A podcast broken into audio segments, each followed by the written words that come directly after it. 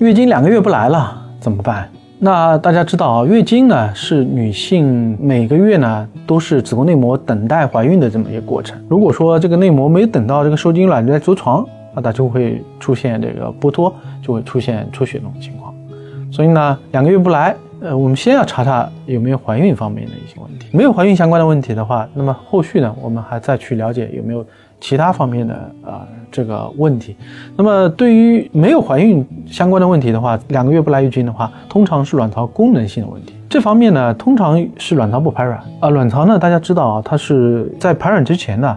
是分泌雌激素，而排卵之后的话，卵巢分泌孕激素，让子宫内膜发生这个转变，从这个生长期的内膜变成一个分泌期的内膜。而如果你没有排卵，甭管你是因为什么原因啊，比如说情绪紧张、天气变化，或者考试紧张了，或者减肥了等等一些因素，导致了你这个垂体卵巢这个轴线功能受了一些影响，卵巢它就是不排卵了，它光有雌激素分泌，没有孕激素分泌。这个时候呢，内膜就会继续长下去。那想让月经来的话，那么我们就需要通过口服的这个孕激素，让子宫内膜出现转换，变成分泌期的内膜，再撤退这个药物，就会来月经。还有一种情况呢，就是这个卵巢功能不行了，也会出现啊两个月不来月经的情况。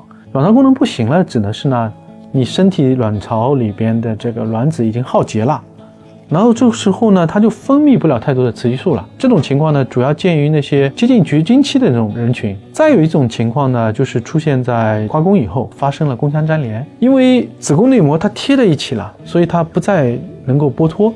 那么这时候因为宫腔粘连导致闭经的话，那么也是因为子宫的问题而导致的这个呃闭经的情况。它卵巢没有问题，但是子宫没有出血把器官了，所以造成月月经不来的一个情况。关于这个月经两个月不来，大概大体的一个情况呢，大概是有这些，你了解到了吗？抖音。